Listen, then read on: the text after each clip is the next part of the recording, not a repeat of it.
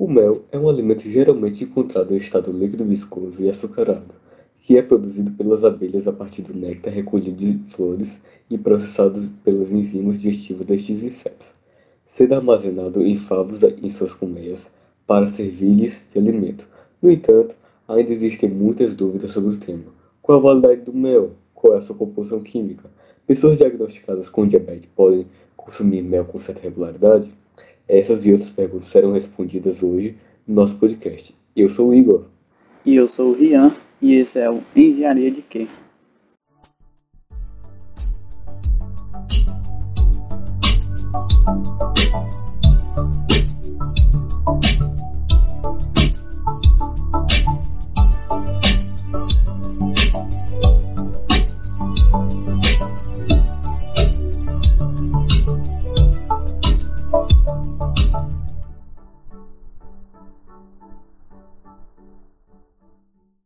Hoje conversaremos sobre um tema bastante interessante para nossas vidas. E para responder esses nossos questionamentos e contar um pouco de suas experiências com o mel, é, convidamos hoje Camila Barbosa, química formada pela UES. Tudo bem, Camila? Tudo bem, gente.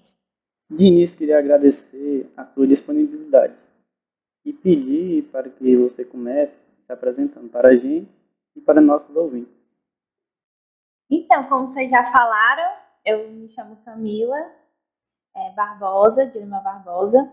Sou mestranda pela Universidade, é, mestranda em Ciência e Tecnologia de Alimentos pela UFC. E sou graduada em Química pela Universidade Estadual do Ceará, UES.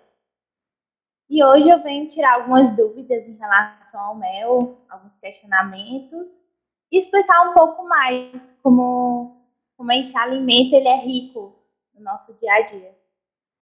Ainda na curiosidade dos ouvintes, poderia começar contando um pouco sobre suas experiências com mel? Pronto, as minhas experiências com mel é em questão da qualidade. A gente sabe, assim, o mel ele é um alimento relativamente caro. Então, por ele ser um alimento relativamente caro, ele vai sofrer algum tipo de adulteração. E como é que pode ser feito esse tipo de adulteração no mel? Ele pode ocorrer pela adição de xaropes, ele pode ser também feito através de um, de um, um tratamento térmico, adição de açúcares, adição de dextrinas. Então, o mel ele acaba sofrendo tipos de adulteração por conta desse seu valor. As pessoas acabam é, adulterando e o mel ele deixa de ser puro e começa a ser o mel que a gente chama de adulterado, né? Então, como é, é aí entra o que eu acabo fazendo, que é o quê? Verificar os parâmetros de identidade e qualidade daquele mel, que vão ser exatamente, exatamente, exatamente úteis para identificar essas possíveis alterações também pode ser a questão da higiene, da manipulação, do armazenamento. Então, tudo isso são os parâmetros que são identificados, que é um pouco das experiências que eu trabalho. Outra pergunta é, que chama a atenção é, por ser muito doce, o mel também tem a tendência calórica? Isso, o mel ele também tem uma, uma tendência calórica. Sabe, sabe aquela, aquela frase que tudo em excesso faz mal? É exatamente o que acontece. O mel, se a gente for comparar com açúcar, é, são alimentos né, que eles possuem a glicose. Só, que o que acontece? O açúcar ele é formado por 50% de glicose e 50% de frutose. Então, ele é uma substância muito fácil de ser quebrada. Por isso que a, a quantidade que o corpo ele, ele não utiliza logo após a ingestão e nem no seu processamento, o que acaba ele sendo armazenado em forma de gordura. E por isso que a gente fala que os doces eles engordam. Já o mel, ele tem 30% de glicose, ele tem menos 40% de frutose e, e cerca de 20% de outro tipo de açúcar, de açúcares. O que, que acontece? Esses últimos é o que fazem toda a diferença. Por quê? Porque já que eles são complexos, eles exigem do corpo mais energia para quebrar. Então, o organismo utiliza mais calorias, o que vai diminuir o excesso de glicose, que é armazenado em forma de gordura. Mas ele continua sendo um alimento feito à base de açúcar, o que pode fazer mal devido ao excesso. Então, mas se for para preferir entre o açúcar, né, o açúcar refinado e o mel, claro que é melhor preferir o mel em relação à tendência calórica. Entre os dois, essa diferença. Então, o mel engorda menos, né? É, o mel engorda menos. claro, é, é a questão do excesso, né? Às vezes as pessoas pecam em relação ao excesso. Mas entre o açúcar e o mel, claro que a preferência é pelo mel. E sobre a validade do mel? É, sobre aquela história dos egípcios que guardavam mel? E de um jeito que até hoje pode ser consumido. Isso é até interessante. É muito interessante. Porque, assim, o mel, quando ele é protegido da luz, da umidade, do calor, ele dura bastante tempo. Mas, claro, é muito difícil a gente conseguir fazer isso por um longo período, né? Então, o que a legislação brasileira recomenda? Que esse produto ele seja consumido em até dois anos.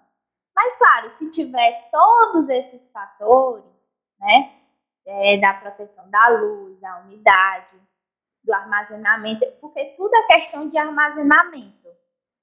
O mel ele pode ser consumido durante muito tempo, né?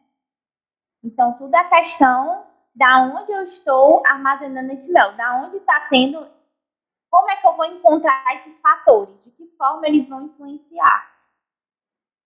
Eu, eu pensava que sobre isso era, tinha alguma coisa a ver sobre a adulteração do mel.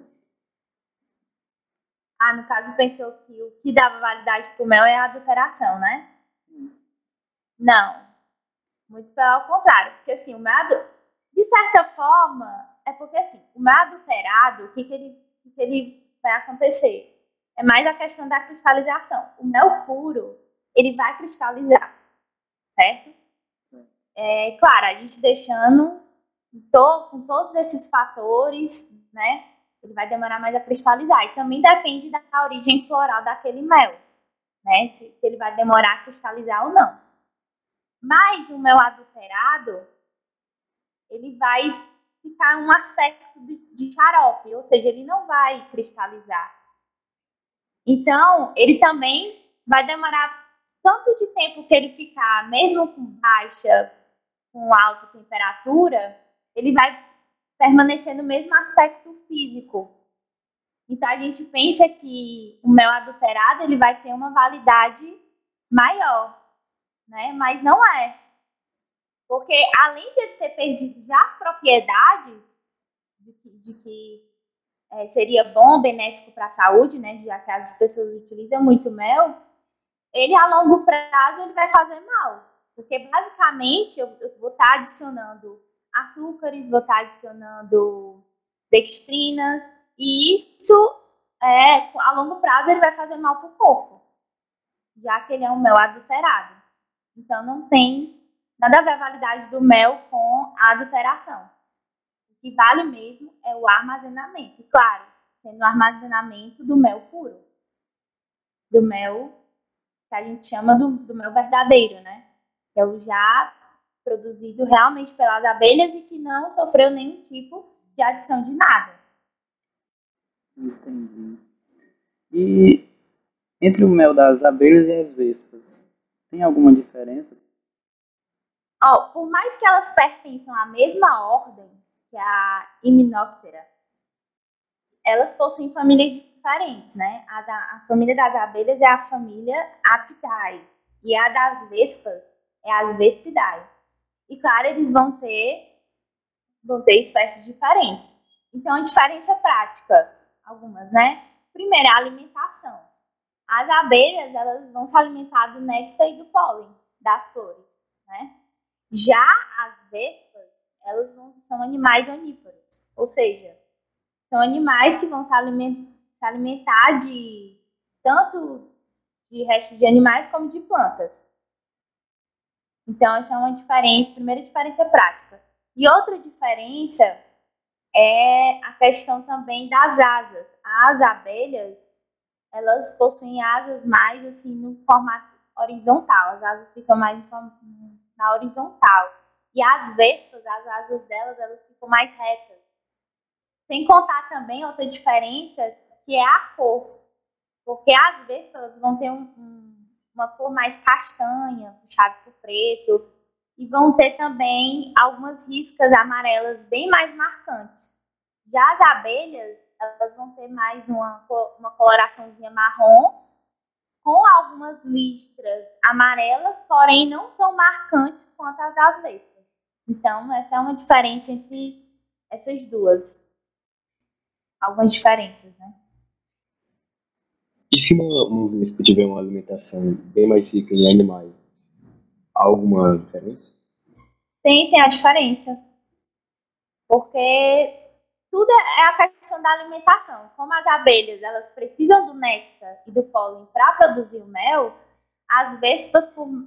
só se elas mudassem completamente a alimentação delas, né? Se fosse rica em néctar e pólen para elas virarem umas abelhas. Então seria mais uma. Por isso que a diferença prática é realmente a alimentação entre as duas. E sobre a composição química do mel? Por que, que ele é tão doce, além do, da glicose e da frutose? As enzimas fazem alguma diferença? Sim. O, o mel ele é constituído, é, na sua maior parte, 75%, por açúcares. E além, do, além dos açúcares, é composto por água, por água que é cerca de 20% por minerais, por aminoácidos, por ácidos orgânicos, por vitaminas e também é, tem um teor considerável de antioxidantes, que é os flavonoides e os fenóis.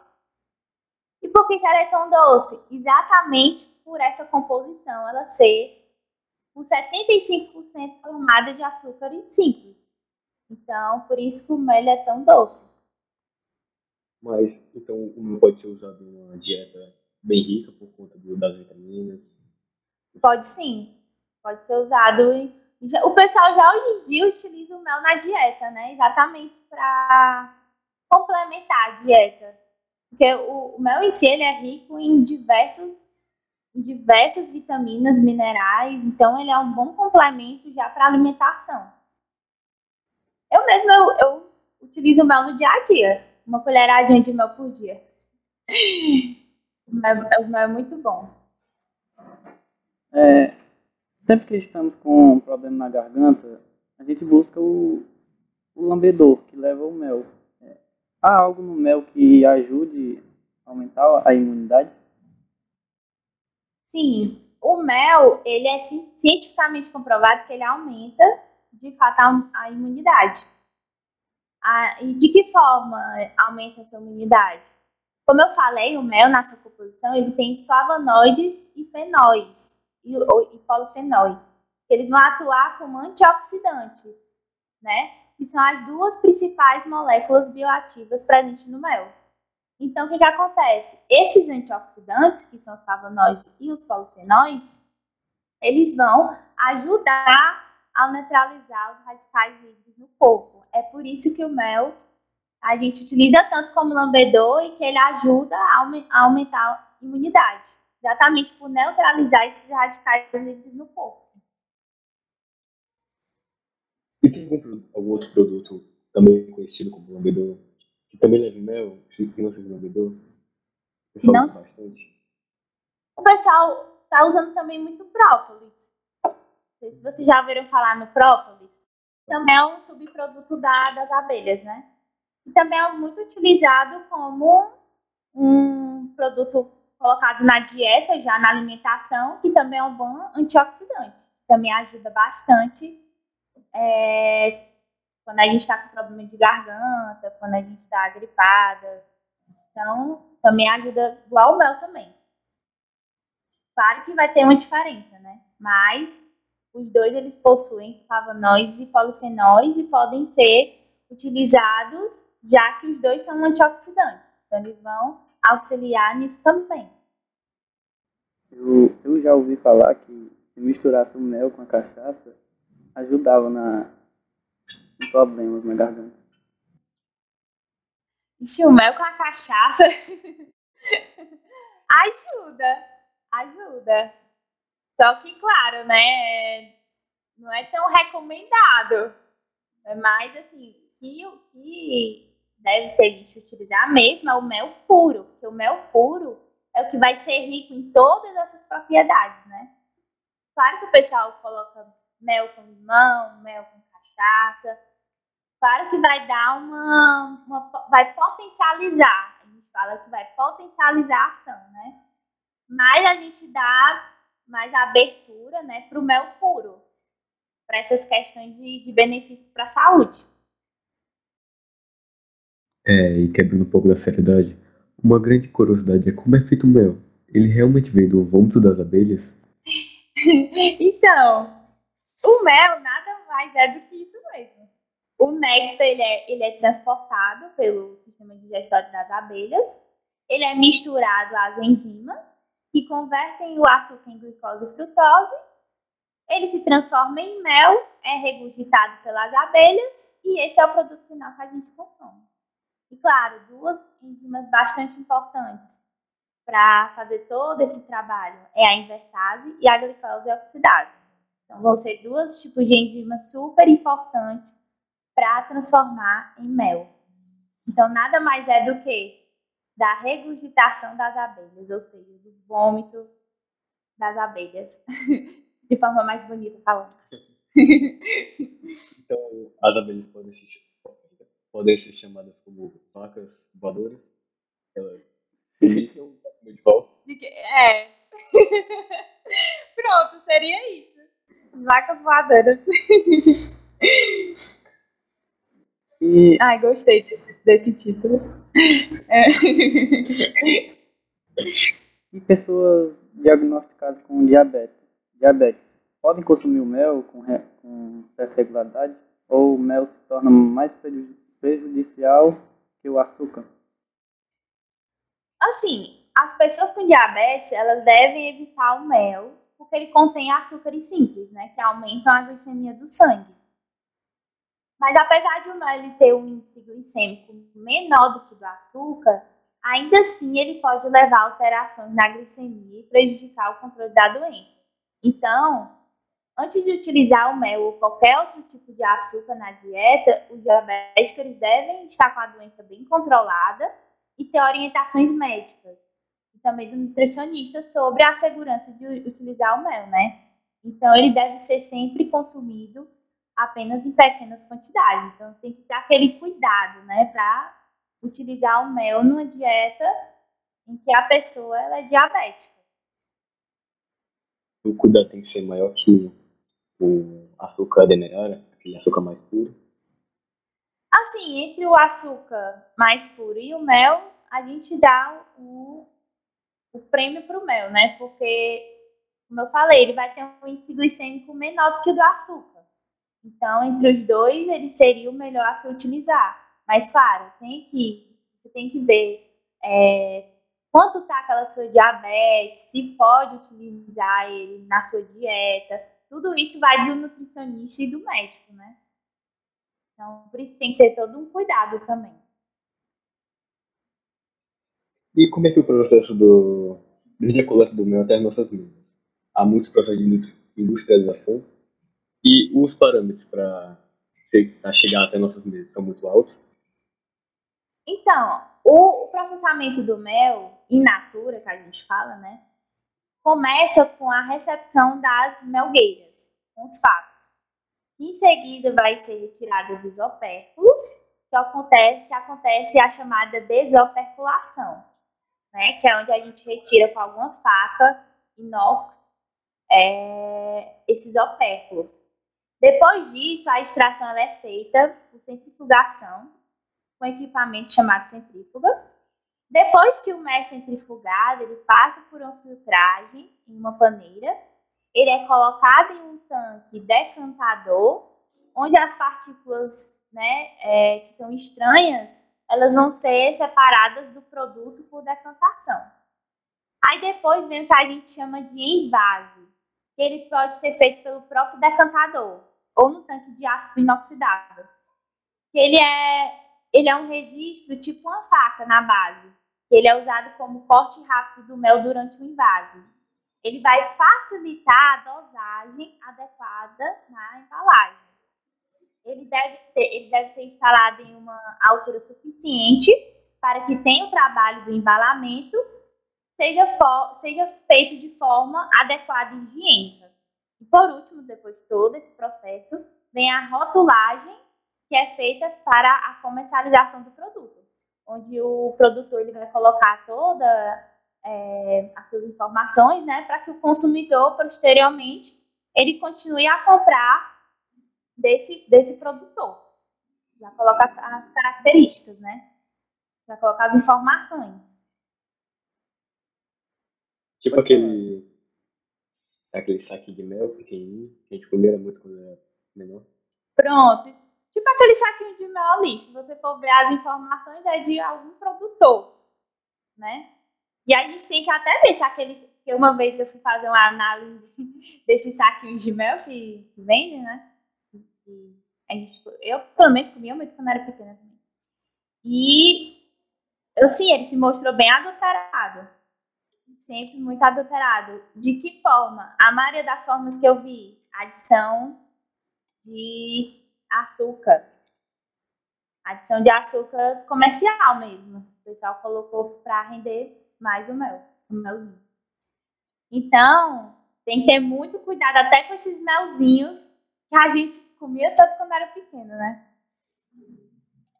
Tudo é questão de cuidado mesmo, porque outra coisa que às vezes as pessoas nem é, compram, né, e acham que, que, é o mel puro. Sabe aqueles mel, aqueles mel que a gente compra, o cara tá vendendo lá no meio do sol. Aí chega, ó, oh, um mel cinco reais, não sei o quê. Aquele mel ali, é, pode, pode prestar atenção. Ele é um tipo de mel que ele não vai cristalizar. Primeiro de tudo, as condições que aquele mel está sendo exposto. Na luz, no, no sol quente de Fortaleza, o mel está exposto, aquele mel, já está perdendo propriedades por conta do aquecimento. Aquilo dali já aumenta os níveis de HMF, que é, um, que é uma substância que vai indicar a qualidade do mel, absurdamente. Então as pessoas compram né, sem saber exatamente é, onde é que está passando aquele mel, onde foi armazenado aquele mel. Então, tudo isso é questão mesmo de cuidado. Porque às vezes a gente pensa que a gente está comprando um produto de qualidade e, na verdade, não é um produto de qualidade.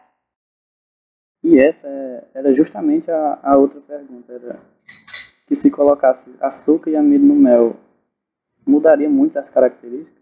E, e tem como identificar?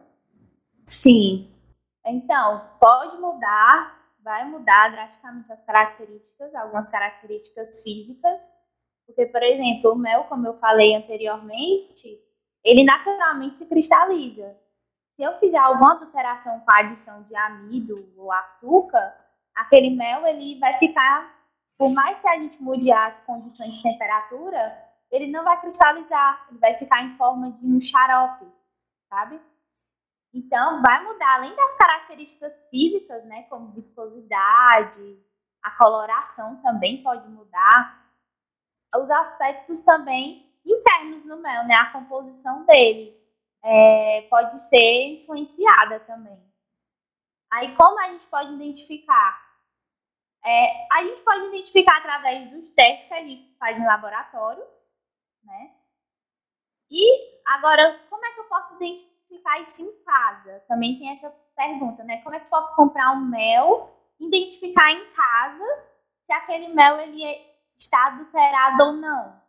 Tem algumas, algumas coisas, né, que as pessoas fazem e também são bastante informativas, né, para a gente ver se o mel ele sofreu algum tipo de adulteração.